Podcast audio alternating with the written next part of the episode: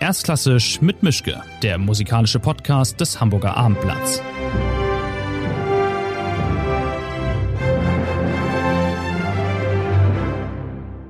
Schönen guten Tag zu einer neuen Folge. Wir haben immer noch irgendwas im Jahr 2022. Ich bin in meinem Arbeitszimmer. Mein Gast ist diesmal nicht in Hamburg. Ich weiß gar nicht genau wo. Auf jeden Fall ist es eine Österreicherin. Sind Sie in, in Wien, in Paris? Wo erwische ich Sie jetzt? In Paris. In Paris, okay. Da, da muss ich das Rätsel auflösen. Meine heutige Gesprächspartnerin ist eine Musikerin aus Österreich, Christina Pluha, die viele wahrscheinlich kennen, aber noch nicht genügend. Und ähm, sie ist die Leiterin und Gründerin eines alte Musikensembles, das aber nicht nur alte Musik im strengen Sinne dieses äh, Begriffs macht, sondern auch ganz andere Dinge. Sie kommen aus Graz, aus der Steiermark. Sie sind weder verwandt noch verschwägert mit Erika Pluha, soweit ich weiß. Und bei den bei dem Vorgraben habe ich rausbekommen, dass Opus auch aus Graz kommt mit dem großartigen Klassiker Life is Life. Aber das wissen Sie wahrscheinlich besser als ich.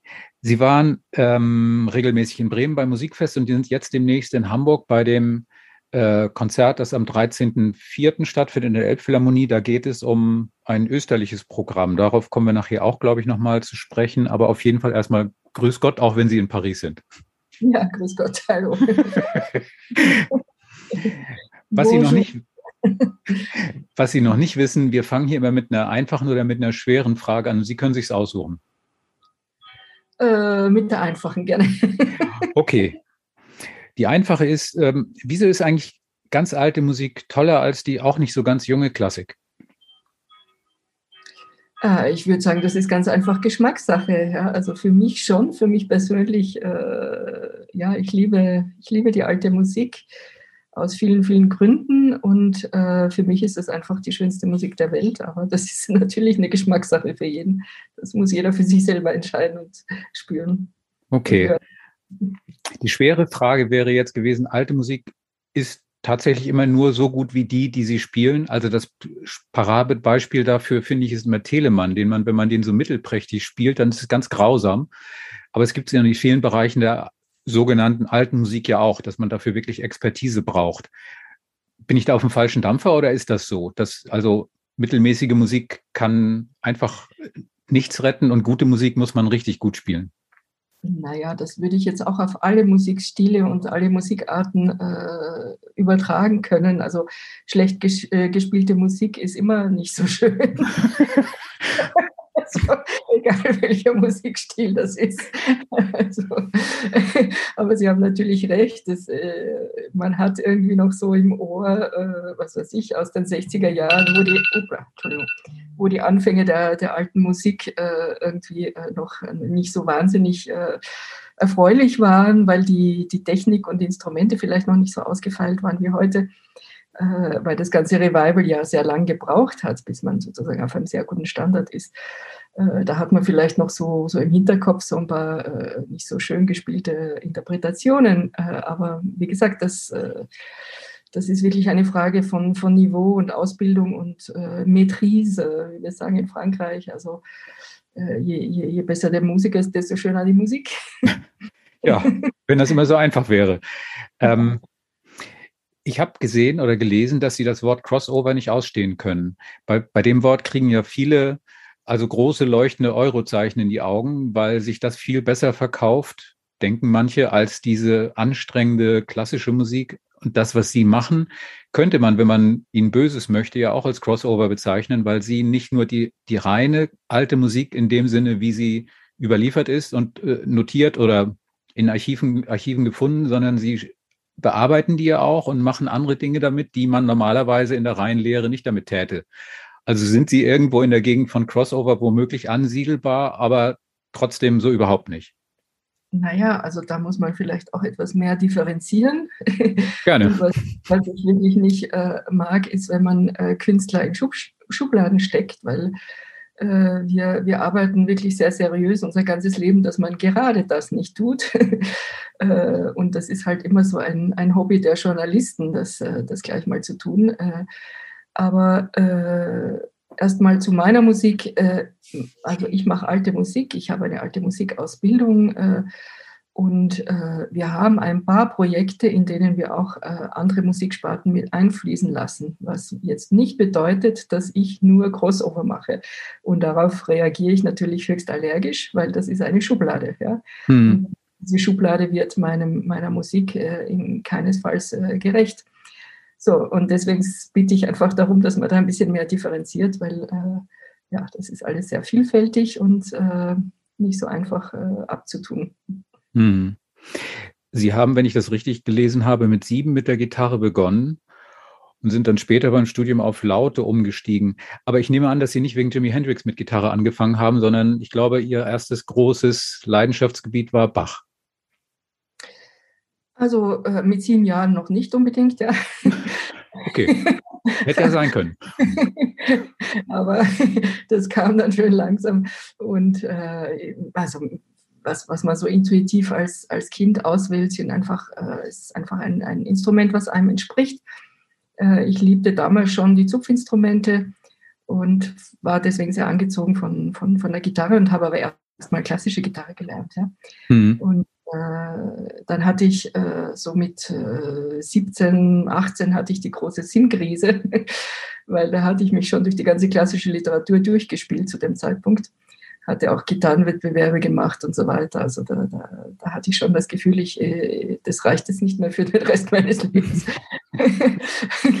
ja, und dann kam die große Sinnkrise und dann äh, tatsächlich äh, kam schon irgendwie Jimi Hendrix auch, äh, auch irgendwie so in den Hinterkopf, ob ich doch nicht jetzt äh, eher Jazz machen sollte oder improvisierte Musik oder eine andere, einen anderen Musikstil äh, oder ein anderes Instrument.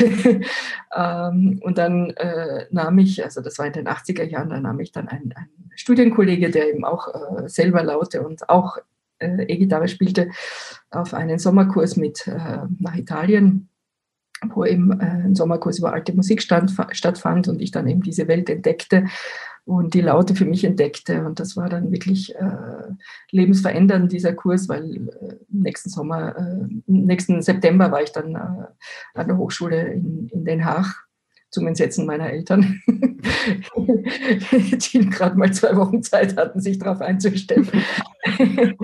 Aber so, ja, so, so wurde das alles in die Wege geleitet und das war natürlich äh, wunderbar, dass ich das entdecken durfte und das, äh, davon zehre ich äh, ja, bereits mein ganzes Leben lang. Hm. Ich muss jetzt mal eine blöde Frage loswerden, aber dann habe ich es einmal für mich auch geklärt und für alle anderen, die das hier auch wahrscheinlich auch nicht wissen. Die, die Laute, also die Barocklaute, erkennt man ja auf große Entfernung dadurch, dass die diesen extrem langen Hals hat. Also sie ist eigentlich keine Laute, sondern eher eine lange. Wie, wie stimmt man die eigentlich? Zu zweit? Also wie kommen, ist das, kriegt man das noch geregelt? Ich habe das nie, ich habe diesen Stimmprozess nie gesehen auf der Bühne, weil alle immer schon gestimmt auf die Bühne kommen. Aber das habe ich mich jedes Mal gefragt und wahrscheinlich schreien sie, weil die Frage so dämlich ist, aber trotzdem, ich wüsste es einfach mal gerne. Also der Begriff Laute ist ja eine, eine Familie von Instrumenten. Ja? Da gibt es mhm. kleine Lauten und da gibt es große Lauten. Und das, was Sie meinen, das ist die sogenannte Langhalslaute. Genau, die, oder auch Theorbe. Oder Theorbe, äh, Theorbe auf Französisch, Theorbe auf Italienisch, Theorbe auch auf Deutsch. Äh, aber der eigentliche richtige Begriff, der deutsche Begriff ist dann wirklich die Langhalslaute. Und das ist natürlich einfach zu merken, weil sie so einen langen Hals hat. Und um dieses Instrument stimmen zu müssen, muss man tatsächlich äh, aufstehen. Also man muss nicht unbedingt das mit zwei Personen stimmen, aber äh, man kann das nicht im Sitzen stimmen, weil es zu lang ist. Das ist ungefähr mhm. zwei Meter lang und, und da muss man schon mal aufstehen, um, um da an die, an die hinteren Wirbeln da dran zu kommen. Gut, dann haben wir das auch geklärt. Ähm, was mich interessiert ist, Sie haben ja in dem Bereich, in dem Sie tätig sind, wo vieles der Musik, die Sie spielen, die Sie ausgraben, die Sie bearbeiten, ja nicht in dem Sinne durchnotiert ist und komplett vorliegend mit jeder Kleinigkeit, mit jedem Detail. Sie haben ja wahnsinnige künstlerische Freiheiten und, und Deutungsmöglichkeiten. Und Sie können eigentlich nie was richtig falsch machen. Also bei einer Malersymphonie, wenn man da ein falsches Tempo angeht oder falsche Dynamik-Dinge äh, tut, kann einem jeder sagen, das steht da so aber nicht. Bei dem Repertoire, das Sie spielen, haben Sie die wunderbare Gelegenheit, sich im Prinzip alles erlauben zu dürfen, weil es so viele Leerstellen gibt, bei denen niemand sagen kann, das ist jetzt eindeutig verkehrt. Nein, das kann man so wirklich nicht sagen, denn es gibt da ganz klare Regeln, äh, mit denen man diese Musik interpretieren soll und man kann eine ganze Menge falsch machen, natürlich, äh, vor allem, weil es nicht in den Noten drin steht. Äh, also dazu muss man vielleicht erklären, dass in der Musikgeschichte, je, je weiter man zurückgeht in der Zeit, desto weniger steht in den Noten drinnen. Und Anfang des, des 17. Jahrhunderts ist die Instrumentierung und auch die Aufführung tatsächlich dem, dem Interpreten sehr weit überlassen, weil die Leute damals die Regeln einfach sehr gut kannten und Improvisation und Versierungspraxis und äh, auch die Auswahl der Instrumente, welche da spielen, äh, dem, dem Interpreten überlassen wurden. Ja? Äh, da, das heißt zum Beispiel, dass es, dass es äh, Notenausgaben gibt von Instrumentalstücken, wo steht äh, per Violino, Cornetto, Flauto, over altre Instrumenti. Das heißt also, man kann sich aussuchen, ob das jetzt der Zink oder die Geige oder die Flöte oder sonst äh, ein anderes Melodieinstrument äh, spielt. Also schon mal diese, diese Freiheit ist, äh, ist etwas, was man, was man da ganz typisch im 17. Jahrhundert findet. Äh, und vor allem auch für den Basso Continuo. Also der Basso Continuo, das sind Instrumente wie eben die Laute, die Harfe, das Cembalo, die Orgel und so weiter. Also alle Harmonieinstrumente, die dann die Melodieinstrumente oder die Stimmen begleiten. Da steht quasi nie in den Noten drinnen, wie viele Instrumente da jetzt mitspielen sollen oder welche Klangfarben das sein sollen. Ja? Das heißt, Sie haben äh, als Interpret immer die Möglichkeit, das der Stimme oder dem Melodieinstrument und auch der Akustik anzupassen. Natürlich auch dem Budget. Also mhm. wenn jetzt äh, nur ein, ein Lautinist zur Verfügung steht, dann spielt ein Lautinist, aber wenn Sie, wenn, Sie, wenn Sie sehr farbig besetzen möchten, dann können Sie die, die Theorbe, die Erzlaute, die Gitarra Batente, die Barockgitarre, die Barockharfe, äh, das Cembalo und die Orgel da reinmachen als Bassacontino, sofern das nicht zu laut ist für die Stimme, weil also diese Angaben äh, stehen dann auch immer in den Quellen, dass man sozusagen die, die Klangfarben und die, und die Lautstärke des Bassacontino immer ähm, an die Gegebenheiten anpassen soll. Ja? Und äh, diese künstlerische Freiheit, eben Klangfarben äh, selbst zu bestimmen und äh, die, die Musik einfach auch zu verzieren und zu improvisieren, das obliegt tatsächlich dem Interpreten. Ja? Das heißt aber nicht, dass er nichts falsch machen kann.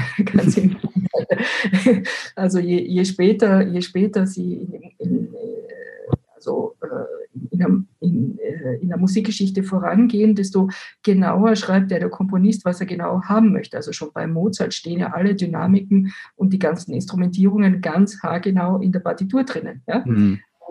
Aber bei Monteverdi haben Sie oft ja nur ein Skelett gewissermaßen, an das Sie das dann Fleisch dran tackern müssen. Steht, es steht sogar noch relativ viel drinnen im Vergleich zu anderen Komponisten. Also Monteverdi war mhm. sozusagen ein bisschen wie Bach oder Mozart sehr, sehr darauf bedacht, dass die Leute nicht irgendwas spielen und irgendwas verzieren, sondern wollte schon ein bisschen mehr äh, äh sozusagen Notenmaterial auch aufschreiben für die, für die Interpreten. Die, mhm. Da gibt es andere Komponisten, die haben wirklich nur die Melodiestimme und die Bassstimme überliefert und der Rest, äh, der Rest ist nicht überliefert, sondern war improvisiert. Aber genau diese, diese Freiheit ist ja das Schöne an der Musik. Ja? Mhm. Äh, nur muss man tatsächlich extrem aufpassen, dass man nicht, äh, dass man nicht Quatsch spielt.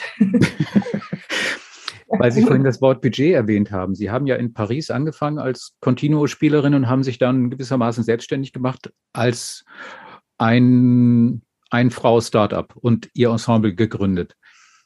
War das, war das einfach, weil der Markt so klein war, dass man da gut klarkommen konnte? War es schwer, weil der Markt so klein ist, dass man nicht gut klarkommen konnte? Wie, wie war diese Zeit damals und haben Sie das in der ersten Zeit bereut oder haben Sie sofort nach drei Tagen gesagt, super, beste Idee meines Lebens?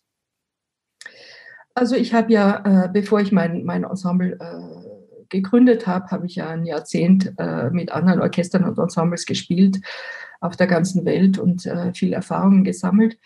Und bei mir wurde einfach der Wunsch immer stärker, äh, eben mein eigenes Ensemble zu gründen, damit ich eigenes Repertoire und eben auch eigene Ideen verwirklichen kann und äh, vor allem auch ähm, die, die Musiker einladen, die die mir sehr am Herzen liegen. Ja, das ist, das ist auch ein ganz wichtiger Bestandteil dieser, dieser Arbeit, ist eben diese, diese Freiheit, sich selber auszusuchen, wer mit einem spielt. Das hat man ja als Interpret nicht. Wenn man in einem Orchester oder Ensemble sitzt, äh, sucht das ja jemand anders aus. Ne? Mhm. Und eben dieser, dieser Genuss, äh, sich äh, ganz besondere Künstler auszusuchen und, und auch ganz unterschiedliche und interessante Persönlichkeiten zusammenzuführen, Und, äh, und da ein Projekt daraus zu, zu konstruieren, das ist, äh, das ist sozusagen der, äh, das Schöne an, an dieser Arbeit eigentlich, muss man sagen. Und natürlich auch die ganze Forschungsarbeit, dass man sich äh, sehr oft äh, damit beschäftigt, neue Stücke zu finden und neues Repertoire zu finden. Und natürlich darüber nachdenkt, äh, neue Arten von Interpretationen auch zu finden. Also das kam auch noch dazu.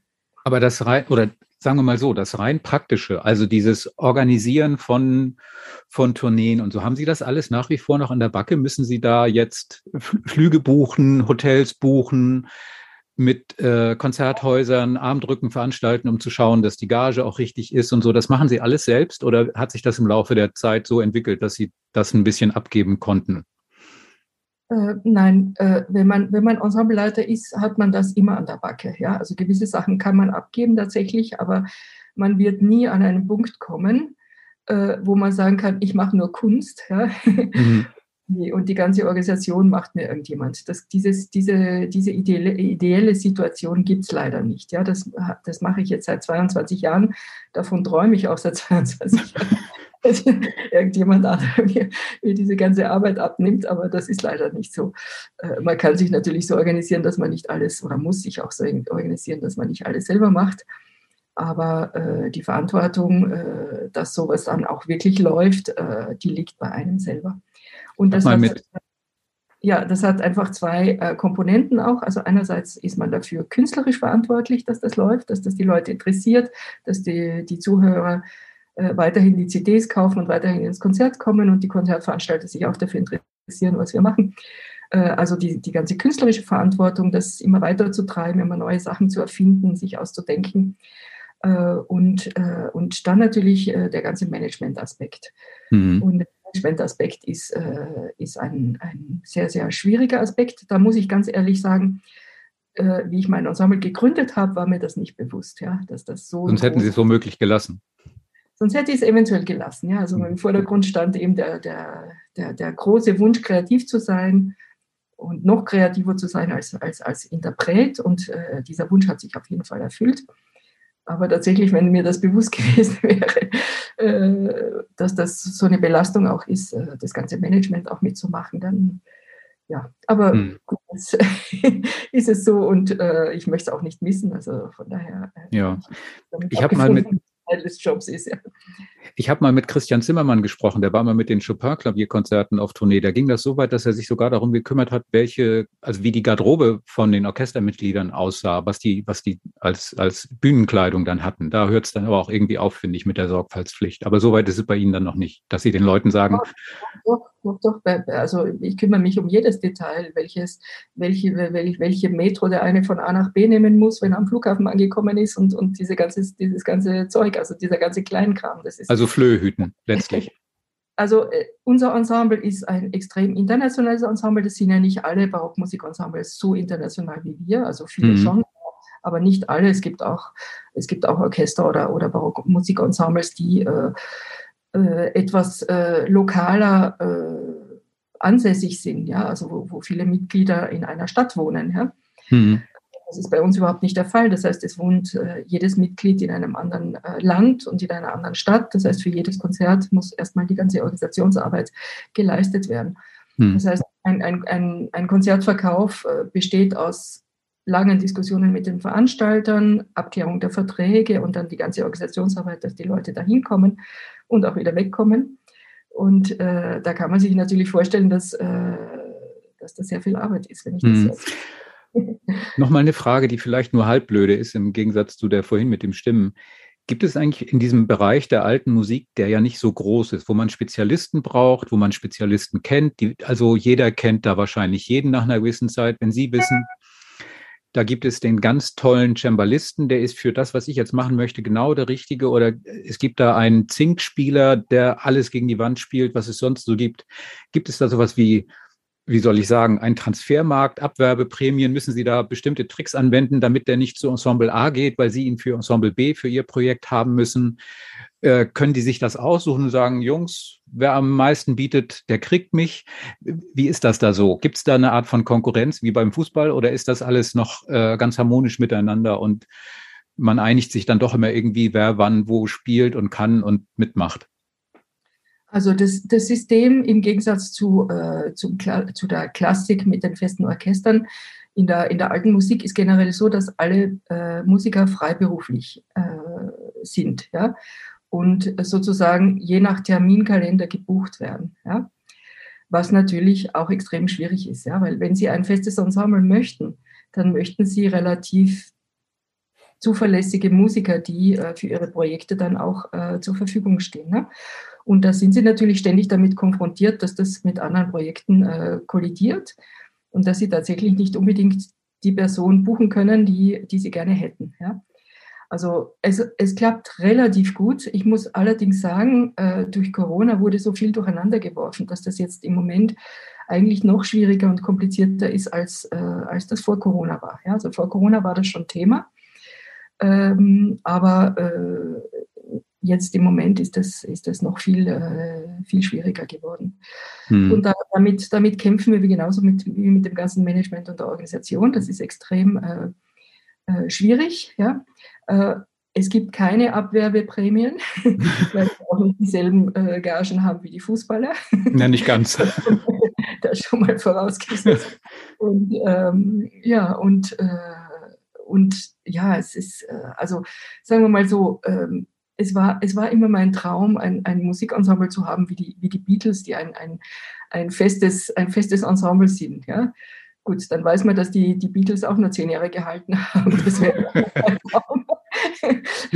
Und das ist, das ist leider auch so bei, bei, bei vielen Ensembles, die dann eben äh, ein, ein, äh, einen festen Musikersatz haben, dass das oft nicht lebenslang hält.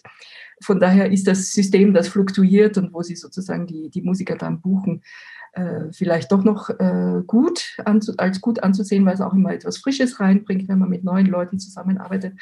Aber jedes Ensemble versucht für sich schon einen gewissen Musikerstamm zu haben, äh, der den Charakter auch des Ensembles äh, ausmacht. Ja? Mhm. Also man, man, äh, man, ist schon bedacht, dass, es, dass man einen eigenen Klang kreiert und dass der auch äh, nicht mit, mit, mit, dem nächsten Ensemble zu verwechseln ist so schnell. Und dafür braucht man dann natürlich auch gewisse Musiker, die, die diesen Klang dann mit, mitgestalten. Ja? Mhm. Und ja, das, das, Ganze ist nicht einfach, das ist nicht einfach. aber mhm. das, ist, das ist die Realität, in der wir leben und mit der wir umgehen. Ja, demnächst ist hier in Hamburg auch zu Gast René Jakobs. Der macht, ähm, der ist ja angefangen als alter Musikspezialist auch als Sänger, dann umgestiegen aufs Dirigieren, hat seine Ensembles und ist ja in der ganz ähnlichen Spur wie Sie.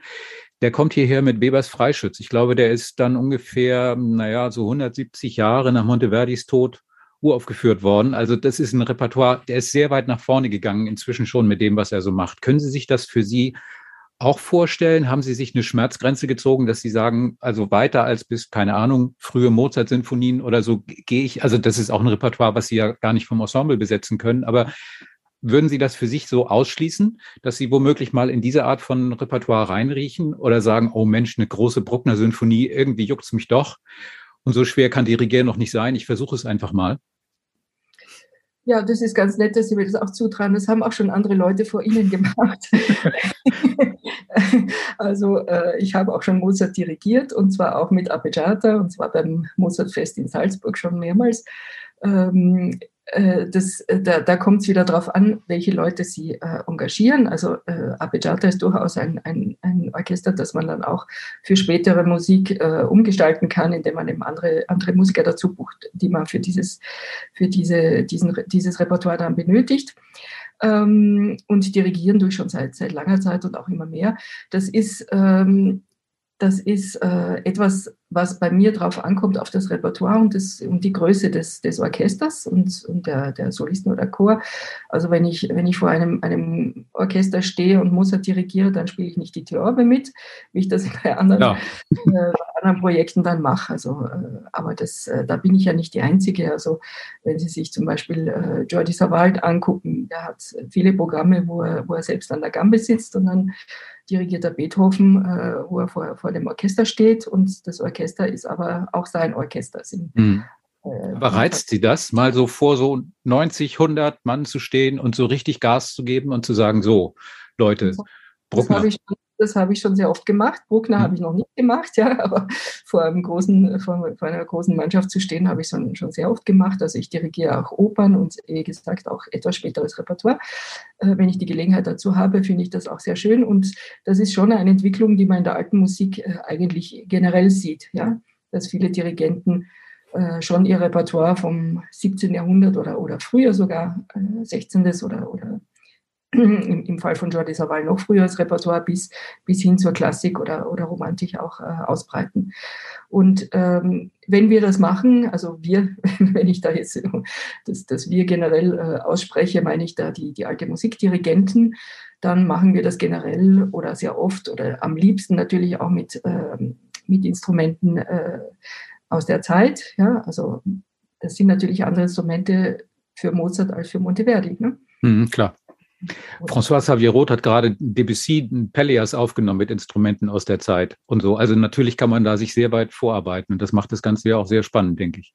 Es ist unglaublich spannend und die Musik klingt ja natürlich völlig anders, äh, wenn, Sie, wenn Sie diese ganzen Blasinstrumente aus der Zeit des Komponisten verwenden, statt, äh, statt der modernen Blasinstrumente. Sie haben eine ganz andere äh, Klang, Klangfarbenpalette und, und Transparenz und und äh, ja, also ich begrüße das auf jeden Fall, dass, äh, dass auch die sogenannten Barockdirigenten äh, eben äh, die, diese, Art, diese Art von Repertoire ansehen, weil das, das also von, von hinten nach vorne gucken ist ja anders als von, von vorn nach hinten. Mhm, klar.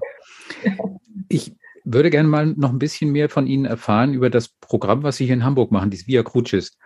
Ähm, das ist eine Mischung, die, glaube ich, ja, mundgeblasen ist und, und äh, handgemalt, das Repertoire, was Sie da zusammengestellt haben. Wo ist da der rote Faden und wie, wie kam es zu diesem Programm? Ähm, weil es ja keine Vorgabe ist, es ist ja kein, kein Einzelwerk, was dann da steht, sondern Sie haben sich hier, da und dort einzelne äh, Stücke zusammengesucht, um dieses Thema Kreuzweg und Ostern musikalisch abzurunden. Ähm, ja, das ist schon etwas, was generell äh, Teil meiner Arbeit ist, dass ich die, die Programme zusammenstelle, äh, die keine äh, Gesamtwerke sind von einem Komponisten, sondern dass das äh, thematisch zusammengestellt wird. Also das ist etwas, was wir, was wir eigentlich seit, seit Bestehen des, des Ensembles machen mit, mit verschiedenen Schwerpunkten. Ne? Und wenn Sie, wenn Sie sagen, äh, Mund geblasen, das heißt einfach, ich, äh, ich suche mir ein, ein Thema und, äh, und suche mir da dementsprechend dann die, die Stücke aus und versucht durch diese Stücke programmatisch eine Geschichte zu erzählen. Ja?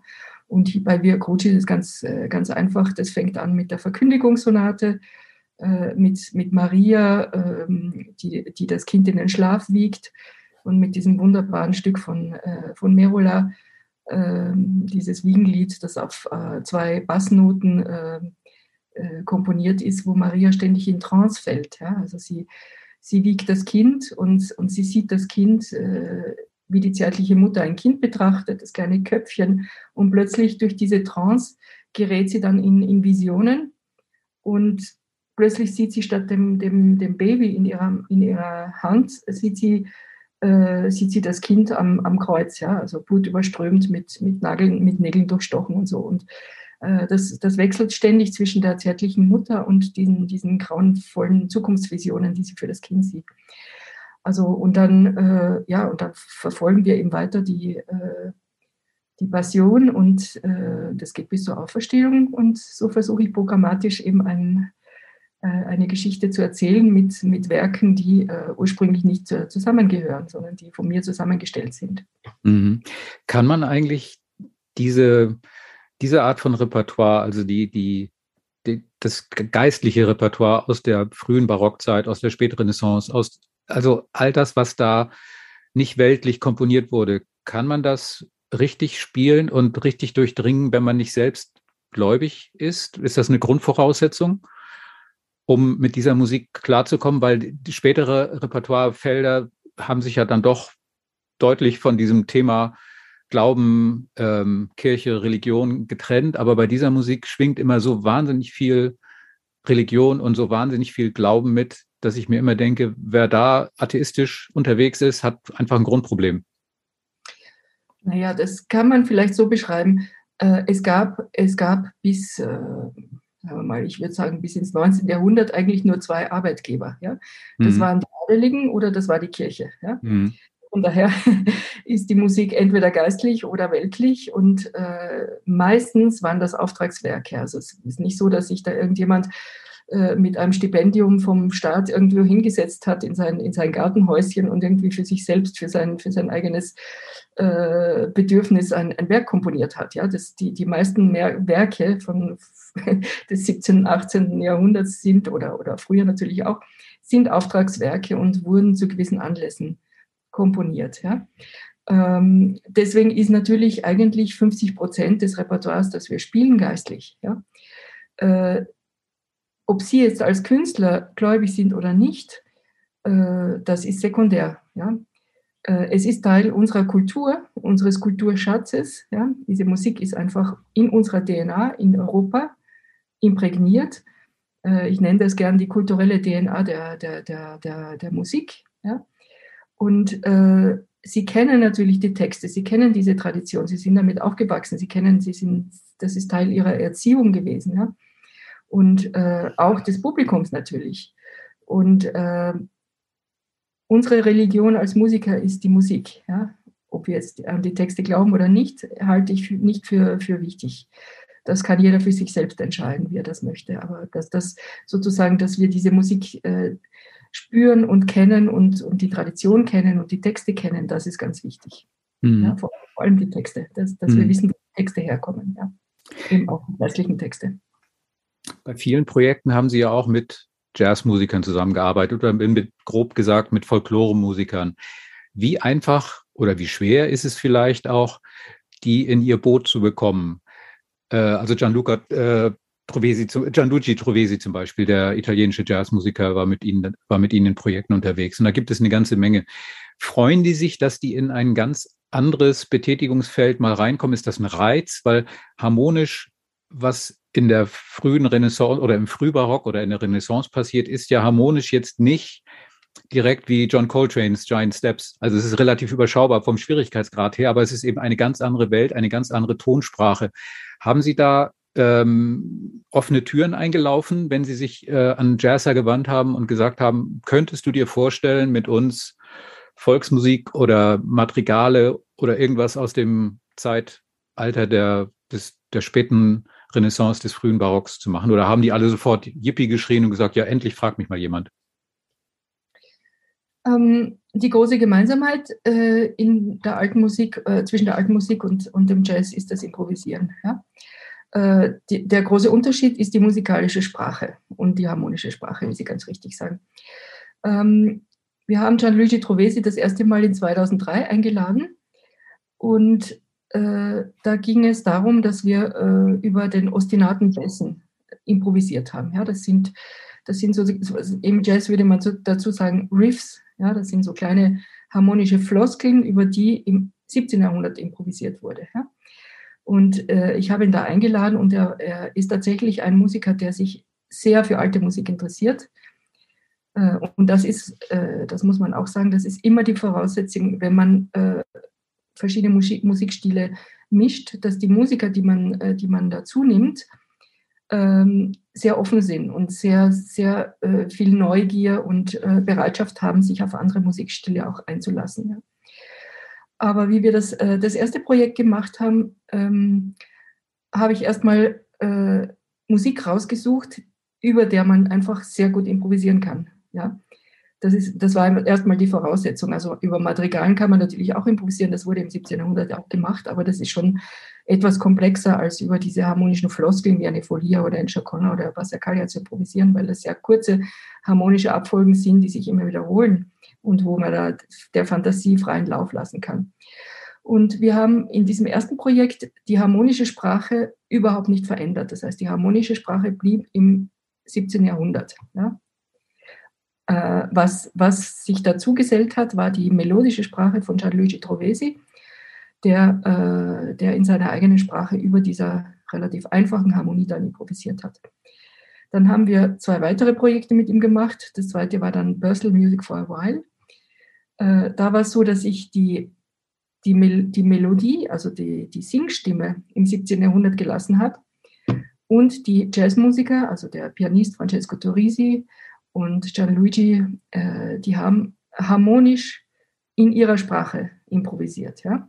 Also wir haben Bass und Melodie im Barock gelassen und was dazwischen ist, das war dann äh, in, der, in, in, der Sprache der, der, der Jazzmusiker. Mhm. Eine, andere, eine, eine ganz andere Vorgehensweise und äh, ist auch ein ganz anderes Resultat, weil die Harmonien dann natürlich äh, viel moderner geworden sind dadurch. Ne? Aber es braucht dann sicher eine gewisse Zeit, bis man sich mit dem jeweiligen Vokabular annähert oder weiß, was man von anderen erwarten kann oder wo der berühmte Hase so lang läuft? Oder ging das alles ganz schnell und organisch? Mit, und mit Gianluigi Trovesi arbeite ich jetzt seit über 20 Jahren zusammen, ja. Äh, mit, äh, mit den anderen Jazzmusikern, die ich eingeladen habe, habe ich auch sehr, sehr lang zusammengearbeitet, wie Francesco Torrisi, der auch seit 2003 äh, mit uns mitgespielt hat, äh, der, der zuerst am Cembalo auch äh, angefangen hat, also ein Musiker, der, der extrem weltoffen ist und viele Instrumente spielt und sich für alte Musik auch sehr interessiert hat und das auch studiert hat. Also ich suche mir schon für meine Projekte, die eben auch äh, sich der anderen Musikstilen öffnen, immer äh, Musiker aus, die, äh, die das können und die das wollen. Ja? Mhm. Anders, anders kommt das, also ich höre oft, äh, es ist ja inzwischen relativ modern geworden, dass, dass das viele Leute inzwischen auch machen, dass sie Jazz-Improvisation über alte Musik äh, machen. Und sehr oft höre ich da, äh, dass das nicht so ganz gut zusammenpasst. Und das hängt sehr mit, damit zusammen, wie, wie äh, flex, flexibel und gut einfach der Musiker ist, den man dazu einlädt. Ja. Sie waren ja auch in Basel an der äh, Schola Cantorum Basiliensis. Das ist ja sowas wie das Harvard für alte Musik.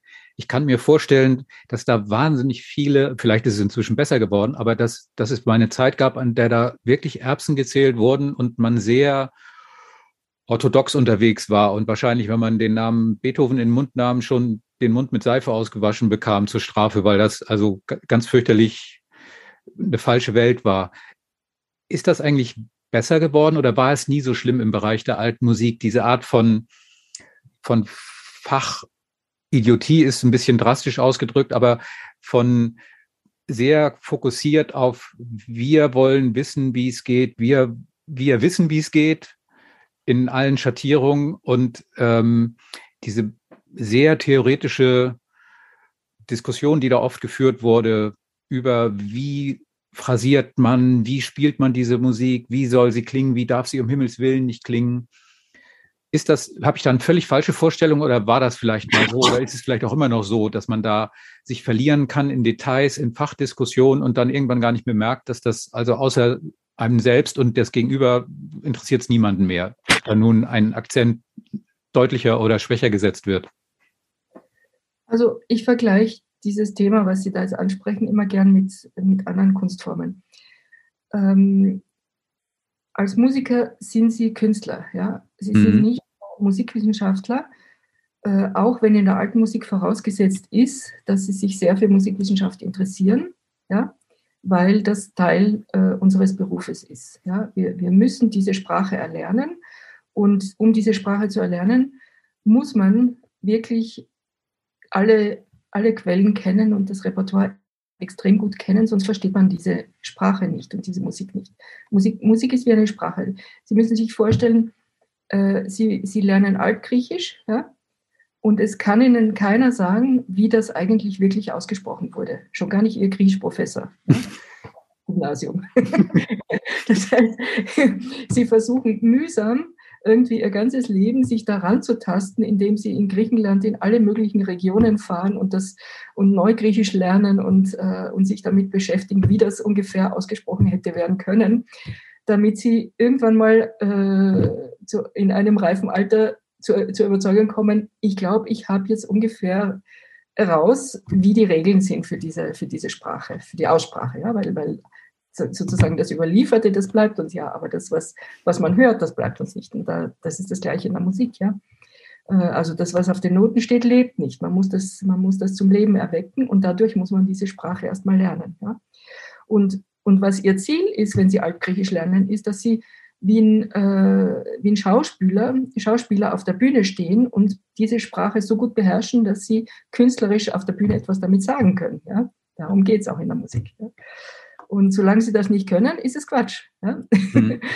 Und äh, deswegen beschäftigen wir uns natürlich unser ganzes Leben intensivst damit. Ja? Das ist Voraussetzung, sonst, äh, sonst ist es Kitsch und sonst ist es Quatsch. Ja? Mhm.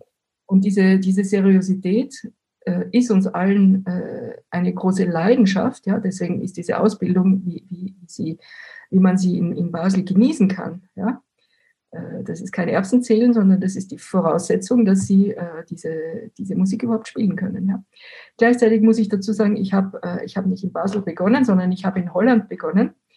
Und ich bin vom sehr konservativen Österreich äh, in den 80er Jahren, Anfang der 80er Jahren, dann nach Holland gekommen. Drogen. Was natürlich, was natürlich super war. Ja, ich sag's ja, Drogen. Nee, Drogen äh, hat mich nicht interessiert. äh, ich meine, es war einfach eine lustige Zeit dort, ganz, ganz anders als heute, die Atmosphäre, mhm. ja, sehr verändert. Ähm, aber vor allem was, was diese, diese unglaubliche Freiheit, die, die, die die Holländer in jeder Beziehung hatten, ja, im, im Lebensstil, in, wenn sie wollen, auch Drogen, aber vor allem auch in der Musik und, äh, und in der alten Musik. Also die, äh, äh mein erster Kontakt war eben dieser Sommerkurs. Da, da, da traf ich Walter van Haue und Kees Bucke, zwei Blockflötenspieler, die mit Franz Brüggen unterwegs waren, mit dem sogenannten Trio Haute Terre. Und da saßen die in den 60er, 70er Jahren mit langen Haaren auf der Bühne und Jeans und spielten auf der Blockflöte Oteter. Also wie abgefahren ist denn das, ja? und äh, also erstmal bekam ich, bekam ich von, von der österreichischen Klassik, wo also Mozart sozusagen äh, die älteste Musik war, die ich damals kennengelernt habe, ungefähr so, dann ähm, ähm, wurde ich katapultiert in dieses, äh, in dieses sehr, sehr freie und freigeistige äh, Holland der 80er Jahre und danach erst kam ich dann nach Basel und, und Basel war dann eben wieder äh, so ein, so ein, so ein in, in sich hineingehen und, und eben das, das, das Handwerk von der, von der, vom Grund auf dann wirklich zu lernen. Ja. Mhm. Also diese zwei Aspekte habe ich in mir, muss, muss ich sagen. Ich habe irgendwo gelesen, dass Sie mal gesagt haben sollen, Ihr größter Schatz sei Ihre Notenbibliothek. Ich habe mal mit Ton Kopmann gesprochen. Der hat mir gesagt, er hat, glaube ich, ein ehemaliges Altersheim gekauft, um all seine Noten und Stiche und alles Mögliche unterzubringen. Und neuen Chamberlain, glaube ich, hatte er auch noch. Ist das bei Ihnen ähnlich schlimm, dass Sie im Prinzip eine zweite Wohnung brauchen für alles, was sich so angesammelt hat im Laufe der Jahrzehnte? Oder missten Sie da immer mal wieder aus und sagen, das kann jetzt auch mal weg? Naja, da hat sich die Zeit schon sehr verändert. Wissen Sie, wir haben, äh, wir haben jahrzehntelang in, in Bibliotheken gesessen und mühsam die Manuskripte da äh, irgendwie aus Mikrofilmen rauskopiert, weil es die, ein, die einzige Möglichkeit war, überhaupt an alte Noten ranzukommen. Und das hat sich jetzt halt in den letzten zehn Jahren extrem verändert, ja, weil Sie können heute online quasi alle Bibliotheken äh, einsehen und alle Manuskripte bei sich zu Hause auf dem Computer einsehen. Ja. Mhm. Das ist eine rasante Veränderung dieser, dieser ganzen Situation. Ähm, und von daher äh, seit einigen Jahren äh, stapel ich jetzt nicht mehr die, die Manuskripte in meiner Wohnung. Das ist so wie mit den CDs und den DVDs. Ja. Also irgendwann mal ist die Wohnung voll und dann, dann merkt man, man muss das nicht unbedingt alles bei sich zu Hause haben. Man kann es auch im Computer einsehen. Wie viele Vorarbeit braucht es eigentlich, bis so ein Projekt von Ihnen steht? Also Sie haben jetzt auch ein neues Album draußen mit italienischer Volksmusik. Ähm, Gibt es da so Erfahrungswerte, dass Sie sich sagen, okay, ich muss jetzt mir ein neues Projekt ausdenken, in vier Monaten bin ich damit durch? Gibt es Projekte, an denen Sie schon acht Jahre schrauben und Sie kommen einfach nicht zu dem Schluss, das ist jetzt so okay? Oder ist das eine Routine, die sich dann irgendwann einschleift und Sie wissen, wenn ich ein neues Programm brauche, dann muss ich dann und dann anfangen, damit ich es pünktlich fertig habe? Das ist vom Programm zu Programm wirklich sehr verschieden. Also in der Entstehungsgeschichte manchmal brütet man wirklich jahrelang über ein Thema und sammelt und sammelt und sammelt und äh, am Ende äh, macht man dann wieder die Hälfte weg von dem, was man gesammelt hat oder, oder, oder ganz viel weg und, und behaltet sich nur 10 Prozent von den Sachen und dann äh, also das wirklich, das ist von Projekt zu Projekt wirklich total verschieden. Manchmal hat man einfach eine, eine Idee, die sehr schnell dann realisiert werden kann. Äh, und manchmal, äh, ich habe schon auch, also 20 Jahre an einem Projekt auch gearbeitet. Ja, das, das kann man nicht verallgemeinern.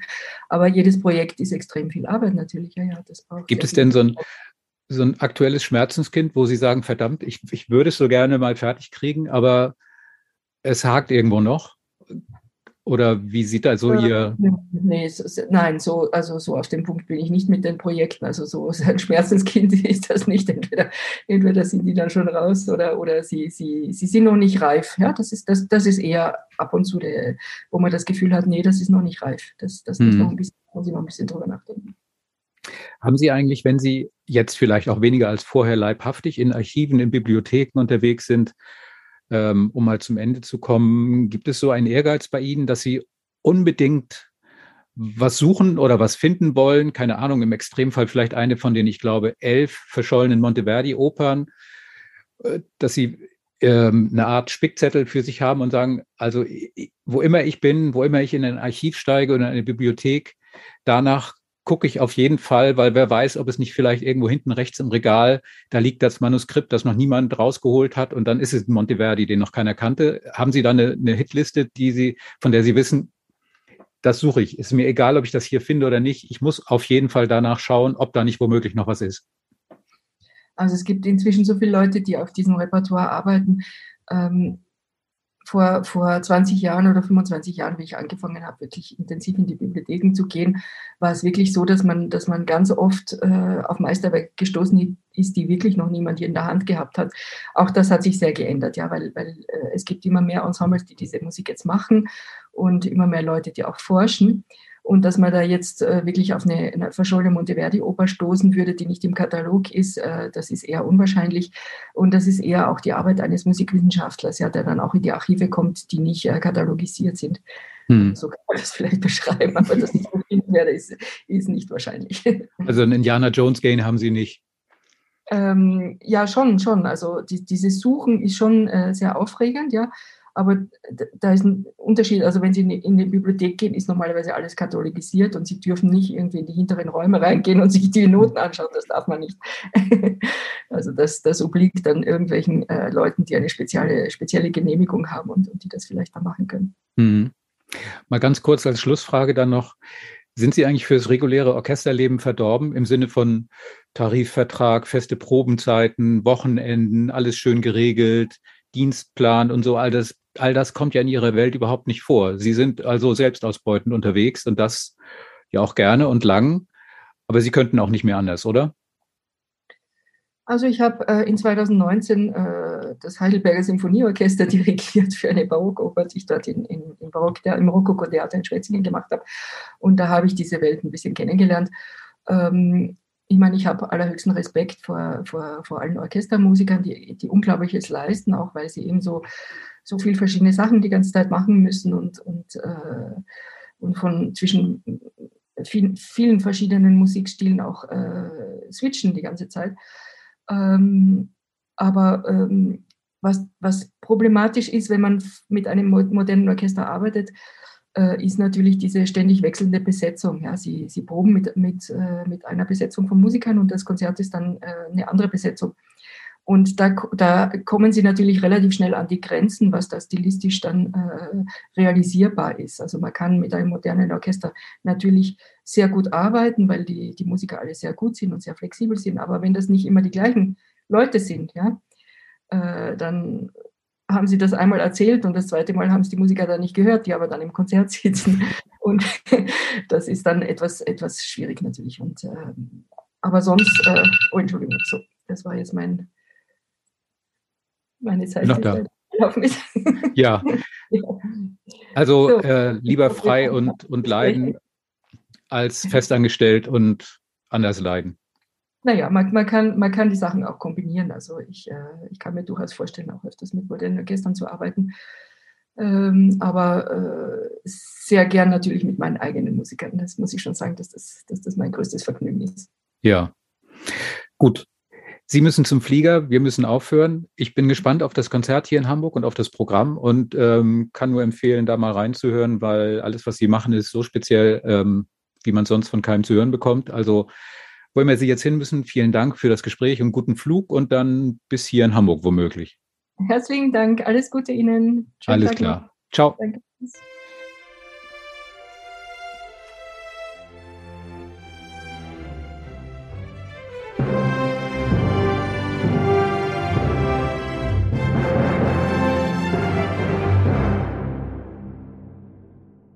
Weitere Podcasts vom Hamburger Abendblatt finden Sie auf abendblatt.de slash podcast.